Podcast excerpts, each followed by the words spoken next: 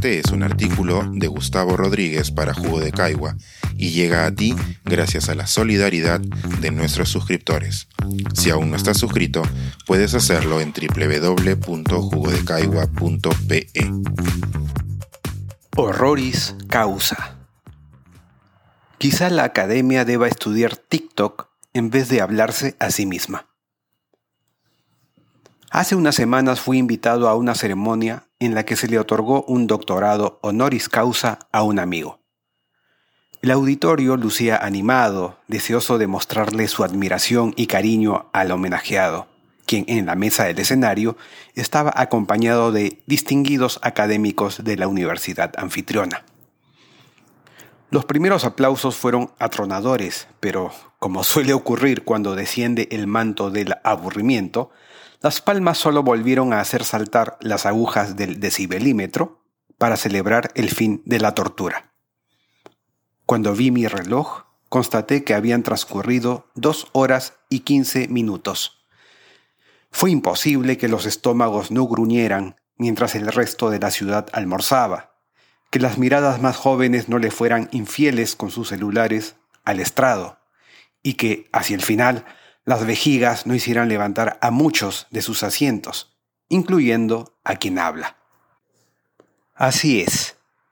Pocas veces he sentido tan en carne propia la absoluta disociación que se le suele achacar a la academia con lo que ocurre fuera de sus aulas.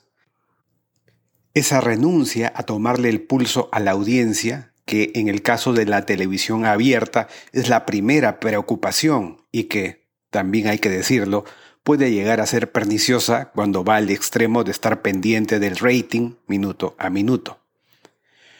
¿Cuál sería entonces el tiempo que nuestras mentes están dispuestas a invertir para absorber contenido de calidad en una conferencia o disertación? Durante mucho tiempo la guía la han dado las célebres TED Talks, cuyo acrónimo significa Technology, Entertainment and Design y que duran un máximo de 20 minutos. Su primera versión data de un lejano 1984 y desde la era digital no han dejado de multiplicarse y difundirse por las redes, apelando a una sustanciosa brevedad. Para los organizadores siempre ha sido mandatoria la regla de los 18 minutos, ver el enlace en la web. Y no solo las neurociencias parecen respaldarlos. La historia nos cuenta que a John F. Kennedy le bastaron 18 minutos para persuadir a su nación de llegar a la Luna. Cada cerebro humano es un maravilloso artefacto mecanocuántico, que si quisiera ser imitado fuera de nuestros cráneos con nuestra actual tecnología, requeriría una central eléctrica y un arroyo para ser refrigerado. A medida que el kilo y 300 gramos de nuestra masa cerebral recibe nuevos estímulos e información, sus millones de neuronas queman energía y provocan fatiga.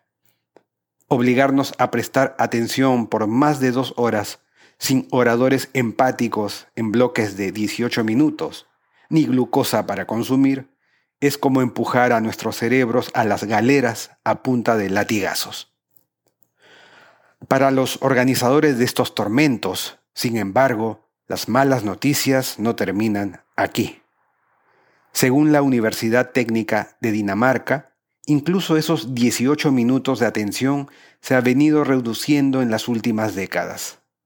Por ejemplo, mientras que en 2013 una tendencia de Twitter podía durar en el ciberespacio un promedio de 17,5 horas, tres años después ya duraba solo 11,9 horas.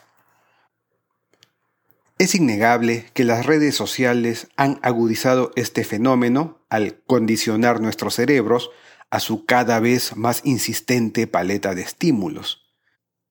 Pero los investigadores advierten que la tendencia ya era rastreable al menos hasta 100 años atrás. Los seres urbanos de hoy estamos expuestos en un solo día a una marejada de información que a nuestros abuelos les habría tomado consumir durante semanas. Yo mismo recuerdo que cuando empecé a ganarme la vida escribiendo anuncios para diarios y revistas, encontraba un reto en la tarea de escribir un par de párrafos que fueran atractivos de leer. algo que es totalmente impensable en esta era de relámpagos visuales, y en las que ya hay voces que postulan que la competencia de Netflix no está en HBO o Amazon, sino en los cortísimos videos de TikTok.